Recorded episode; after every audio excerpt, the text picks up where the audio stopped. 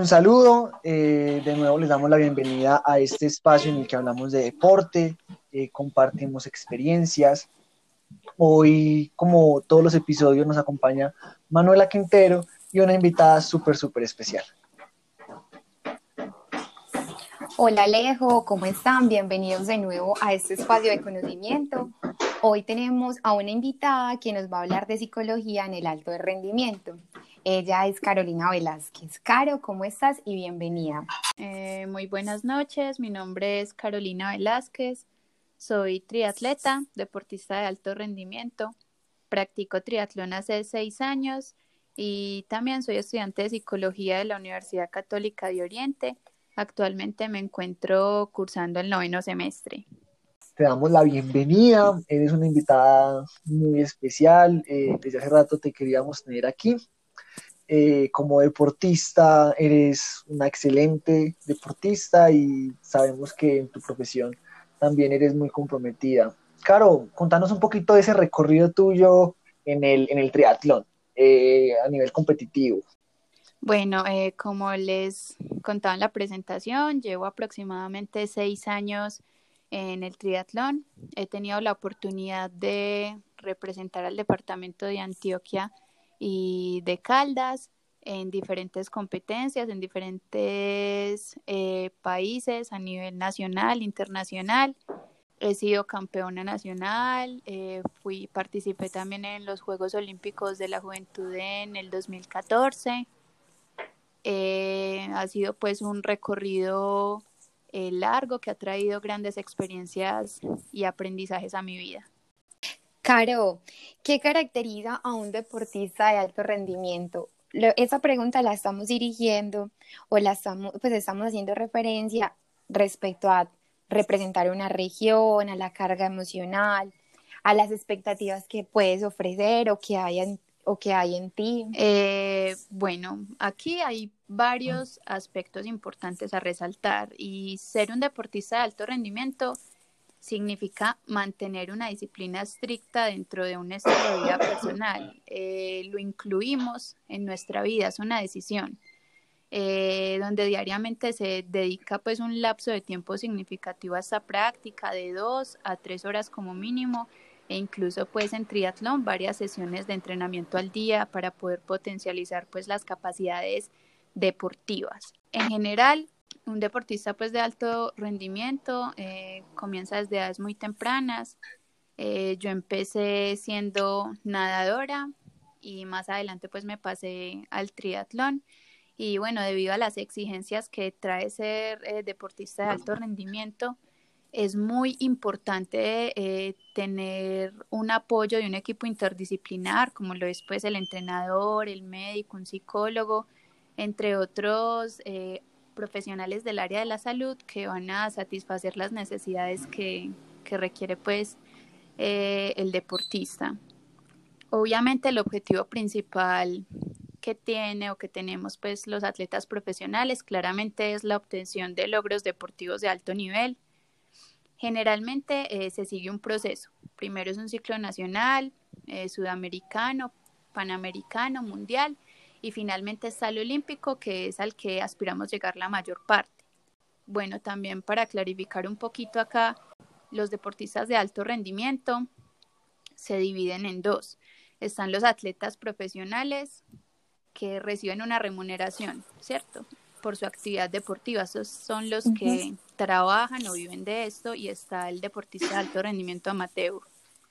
Y ya mm, bueno, en el proceso pues de, nosotros como deportistas, eh, considero que es sumamente importante el apoyo de un psicólogo deportivo porque se va a ayudar a controlar el estrés y la ansiedad o el miedo, incluso otros factores importantes que aparecen eh, durante el proceso deportivo. Eh, claro, hablando de esto, yo te quería más como preguntar como a nivel de experiencia, eh, ¿qué se siente eh, tener la bandera de un país en unos Juegos Olímpicos? ¿A qué se siente llegar a ese nivel? Es una sensación indescriptible y yo digo que dentro de las grandes retribuciones o beneficios que trae ser deportista de alto rendimiento, eso es lo primero. tener el honor de representar al país en torneos internacionales, eh, viajar, conocer distintos lugares eh, o países y eso para mí es muy satisfactorio. Es uno de, de, las, de los beneficios más grandes que, que he encontrado pues como por ser deportista de alto rendimiento. Caro, desde tu profesión, ¿qué características psicológicas debe de tener un deportista? Bueno, con respecto a esa pregunta que me realizas, existen muchas fuentes teóricas que describen a los atletas élites, pues que los atletas élites o profesionales tienen eh, características psicológicas, pero todas estas se enfocan en su gran mayoría en la resolución de problemas. Y para explicar este término, cuando yo les hablo de resolución de problemas, me refiero a un proceso mental que llevamos a cabo las personas a la hora de observar, de analizar y de resolver un problema. Por ejemplo, en la vida cotidiana nosotros estamos constantemente solucionando problemas. Yo me levanto y tengo que decidir qué ropa me voy a poner, eh, qué actividades voy a realizar en el día, cómo va a ser la administración del tiempo. Y todas estas actividades cotidianas están girando en torno a, la resolución de problemas, ¿cierto? Entonces, eh, dentro de las características psicológicas más importantes que tiene un deportista, voy a describir siete, ¿cierto? Según las bases teóricas eh, de las que tengo conocimiento. Bueno, la primera es la alta motivación, que acá el deportista adquiere un gran compromiso con su actividad y esto se ve reflejado en la disciplina y la constancia. Además, el deportista es capaz de establecer una fuerte motivación y plantearse eh, objetivos realistas y adecuados. La segunda eh, característica... vení, Caro, eh, antes de que sigas, eh, de ese tema hablamos en nuestro segundo episodio por si alguno quiere eh, ir a escuchar y revivir como ese episodio que también está muy chévere. La segunda característica sería, sería el afrontamiento positivo. En esta característica lo que se hace es que se buscan soluciones en lugar de centrarse en los problemas. La tercera característica sería el perfeccionismo eh, adaptado. Ese perfeccionismo va a facilitar en el sentido de que el deportista va a querer ser cada vez mejor y se va a encontrar en una mejora constante. Eh, los deportistas tenemos una característica y es que siempre nos autoexigimos eh, intentando superar pues los límites personales. La cuarta característica sería la alta capacidad de concentración. Esta se enfoca básicamente en estímulos relevantes, aún en situaciones de mucha presión. El atleta es capaz de solo pensar en lo relevante eh, durante la ejecución deportiva, eh, porque él se encuentra totalmente concentrado en su tarea. La quinta es la habilidad para manejar el estrés. Acá lo que se hace es que se aprende a percibir como eh, menos estresante la situación competitiva, se aprende a regular y además eh, se adquieren recursos y estrategias que son muy útiles para hacer frente al estrés o a la ansiedad antes de, la carrera. Eh, la sexta sería la fortaleza mental. Acá se tiene la capacidad para superar situaciones adversas y esta funciona a un alto nivel en momentos realmente comprometidos. Un ejemplo, cuando se tienen fallas técnicas eh, o físicas, ¿cierto?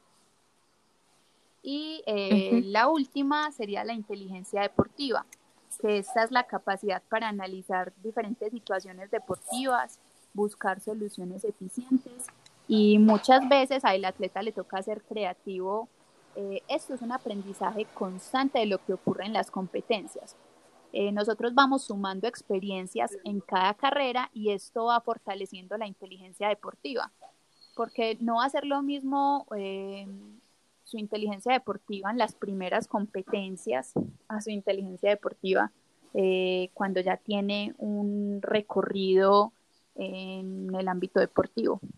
Y cabe aclarar que estas características son desarrolladas durante el proceso psicológico. No es que de la noche a la mañana estas se instauran en los deportistas, no, esto es un proceso largo y continuo y asimismo como se entrena todos los días al cuerpo para llegar a una competencia pues con el mejor rendimiento físico, se debe entrenar la mente, eh, porque estos dos son un conjunto que determinan eh, la integridad total del ser humano para poder así adquirir resultados positivos. No dejar nada al azar, entrenar toda la totalidad y pues finalmente los deportistas que tienen alto funcionamiento mental eh, son los que son muy buenos técnica, táctica y físicamente, logrando resultados deportivos. Ricardo, tú lo has dicho ahí en esa última parte, como deportistas que somos y como y yo, eh, Quintero y yo que somos entrenadores, muchas veces olvidamos esa parte psicológica que es la parte que tú trabajas y, mira todo lo interesante que nos has dicho, todo lo que abarca esta parte y deberíamos ser más conscientes de trabajar un trabajo más constante y más organizado. Totalmente de acuerdo. Eh, lo que pasa es que eso lo debemos ir instaurando en la cultura, ir introyectando que necesitamos, o sea, que al psicólogo no va solamente las personas locas, que es como el, el sesgo que se tiene, así. No, todas las personas necesitamos una orientación y para el deportista en su alto rendimiento es indispensable.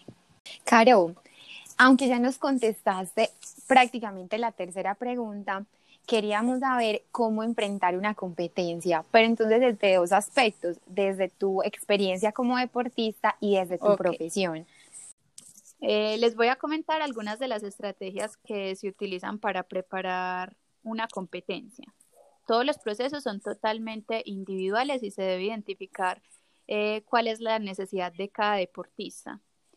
Eh, pero bueno, el primer paso que, que, se utilizaría normalmente sería la incorporación de elementos psicológicos en el calentamiento.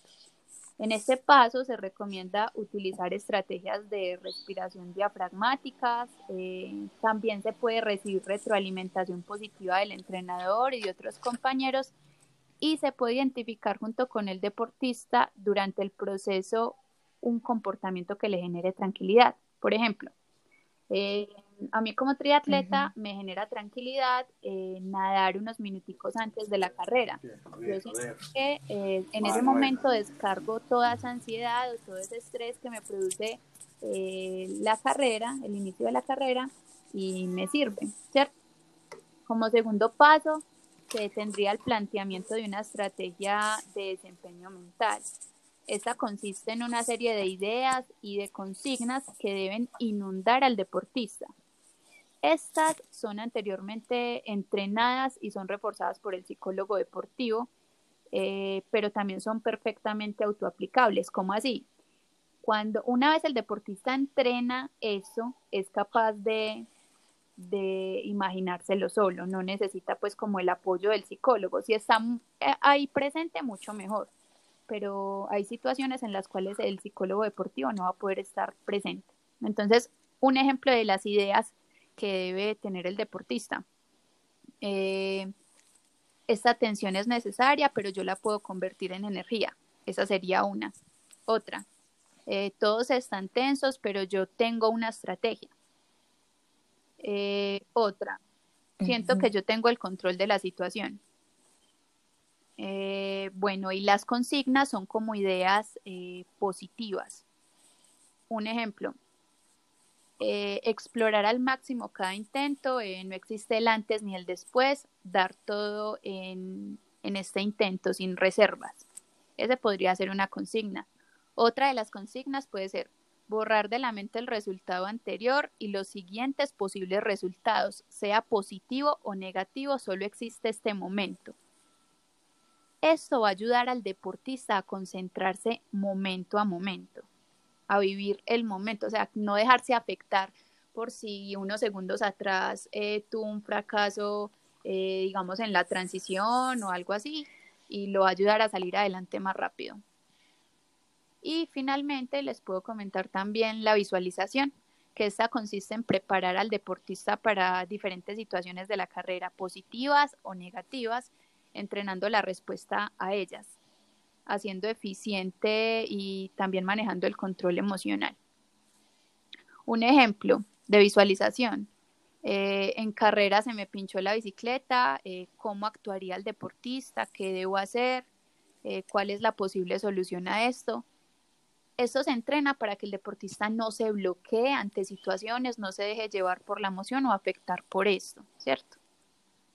todos estos aspectos deben ser entrenados con anterioridad, porque nosotros los seres humanos tenemos un sistema de creencias, de pensamientos y comportamientos que están instaurados en nosotros según la crianza de nuestros padres, el entorno social y cultural en el cual pues crecimos y nos desarrollamos. Eh, y por ello incorporar un hábito, cambiarlo o modificar un pensamiento o comportamiento es muy complejo, porque nosotros venimos practicando y reforzando a lo largo de nuestras vidas estos mismos comportamientos. Nosotros ya tenemos una forma de actuar y siempre la reforzamos.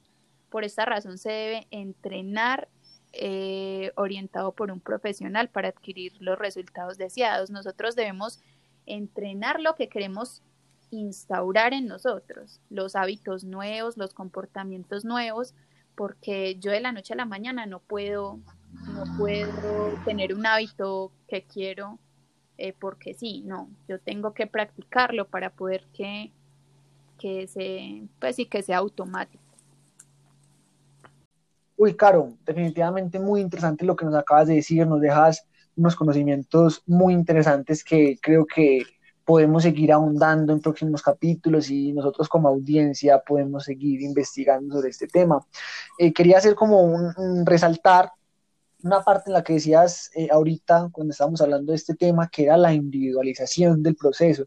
Y mira que es algo que ha sido una, idea recurrente en cada uno de nuestros episodios, en cada uno de los temas que hemos hablado, tanto en los objetivos como en la iniciación deportiva, eh, también con la con lo que es la, fisioterapia y, todos los, y la técnica y que es que todos nos han dicho lo mismo, un proceso individualizado. Creo que también es de, de hacer mucho, mucho resaltar esta parte. Caro, muchas gracias por acompañarnos hoy. Creo que eh, nos dejas también unas experiencias desde, desde tú como deportista de alto rendimiento y como, y como un profesional también. Caro, última pregunta. Si alguien quisiera llevar un proceso contigo o quisiera saber un poco más de ti, ¿dónde te pueden encontrar? Bueno, eh, si alguien quiere de pronto profundizar un poco más sobre el tema, eh, puede encontrarme en Instagram como Caro Velázquez y, y ya dejarme un mensaje. Eh, y a nosotros nos pueden encontrar como trip.emotion en Instagram y también ahí nos encuentran el Instagram personal de Quintero y el mío. Y también si nos quieren dejar preguntas, tanto para Carolina como para nosotros, nos las pueden dejar ahí en los comentarios o nos escriben un mensaje que estaremos resolviendo preguntas y esto es una comunidad de conocimiento. Queremos que crezca y compartir todo este tipo de conocimientos y experiencias. Caro, esperamos tenerte de nuevo un poco más adelante con otro tema. Esto yo sé que solamente es un adelanto o solamente nos estás contando una partecita de lo importante que es la psicología en el alto rendimiento, pero probablemente más adelante te volvemos a molestar. Claro que sí, para mí un gusto. Muchísimas gracias por la invitación y esa es la idea, seguir compartiendo eh, conocimiento y que todos nos beneficiemos de él. Mil eh, gracias a todos, mil gracias a Caro y los esperamos, si Dios quiere, en el próximo capítulo. Alejo, te puedes despedir ya tú. Eh, mil gracias a todos. Caro, muchas, muchas gracias. Te deseamos muchos éxitos, que sigas haciendo muchos éxitos en el deporte. Sabemos lo disciplinada que eres y sabemos que te va a ir muy bien. Y ya damos como por finalizado el episodio de hoy.